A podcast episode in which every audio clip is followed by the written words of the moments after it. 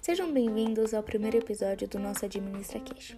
Eu sou Ana Clara e hoje falaremos sobre o planejamento estratégico com paralelo a Steve Jobs. Bom, para ter uma base sobre o que é o planejamento estratégico, pense em uma empresa, como um triângulo ou uma pirâmide. Essa pirâmide vai ser dividida em três partes: o estratégico, o tático e o operacional. O estratégico é o topo, aquele que tem as ideias de melhoria. É aí que ficam os CEOs e o conselho. O tático é aquele meio de interligação. São aqueles que vão pensar como essas ideias vão ser cumpridas. É aí que fica diretores de equipe, diretores de marketing, RH, entre muitos outros. E quem é que cumpre essas ações? São um operacional, aquele que executa as ações propostas. Bom, tendo essa base do que é um planejamento estratégico, vamos falar sobre Steve Jobs. Steve Jobs é o criador da Apple, como todos sabem, mas ele já não começou de cima. Ele trabalhava em uma empresa com produção de jogos, mas ele sempre teve um diferencial. Não sabia trabalhar com as pessoas, era muito perfeccionista e queria sempre mais. Com isso, seu chefe teve a solução de colocá-lo para trabalhar de noite sozinho. Não queria tirá-lo da equipe, era um ótimo profissional. Mas ainda por cima, deu um desafio para ele. Ele queria que Jobs arrumasse um jogo. E ele não conseguiu.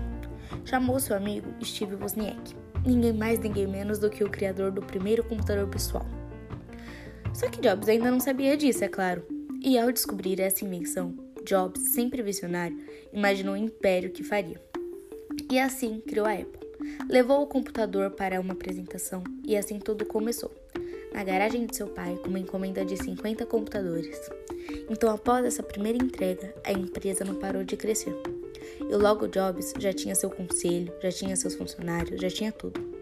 Só que a parte mais importante que focaremos aqui é a parte do conselho ou seja, o planejamento estratégico. Porém, não foi tão fácil assim. Jobs não foi de um dia para outro. Jobs, como um presidente da empresa que queria controlar tudo, sempre querendo mais e mais, o conselho não começou a não suportar. Na época estava vendo a criação do computador Lisa, o que dificultou a vida de Jobs. Ele queria muitas mudanças em um curto prazo, fazendo com que o conselho o tirasse desse projeto e o colocasse na criação de Macintosh.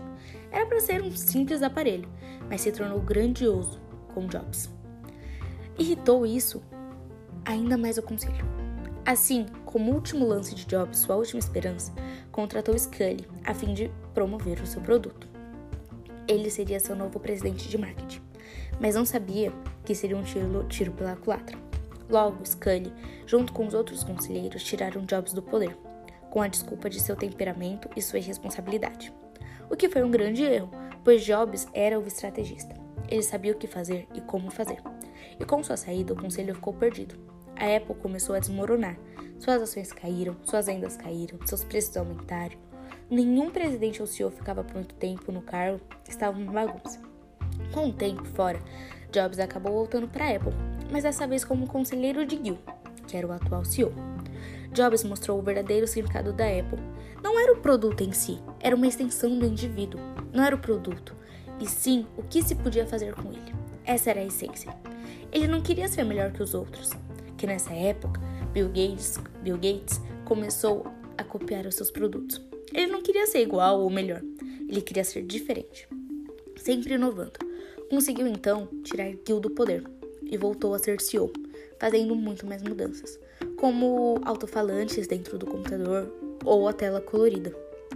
Então, fez com que a Apple crescesse muito mais. Com uma história dessa em vista, o que se pode concluir? Isso mesmo, sem um bom planejamento estratégico, sem um bom estrategista no poder, não se tem uma boa, uma boa capacidade da empresa. A empresa não anda. Se uma dessas fases não é boa o suficiente, a empresa desmorona. Essa é a importância de um planejamento estratégico, visto em uma situação real, situação que aconteceu e transformou a Apple no grande império que é hoje. Tendo em vista tudo isso, eu deixo uma reflexão para vocês.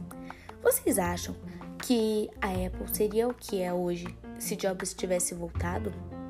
Ou, ou, tivesse, ou a Apple existisse ainda? Eu acredito que poderia existir, mas os produtos não seriam como é hoje sem a genialidade de Jobs, não seria. Ou então até seria, mas demoraria muito mais do que demorou. Bom, com essa reflexão eu vou indo. Muito obrigada pela atenção. Tchau, tchau e até o próximo episódio.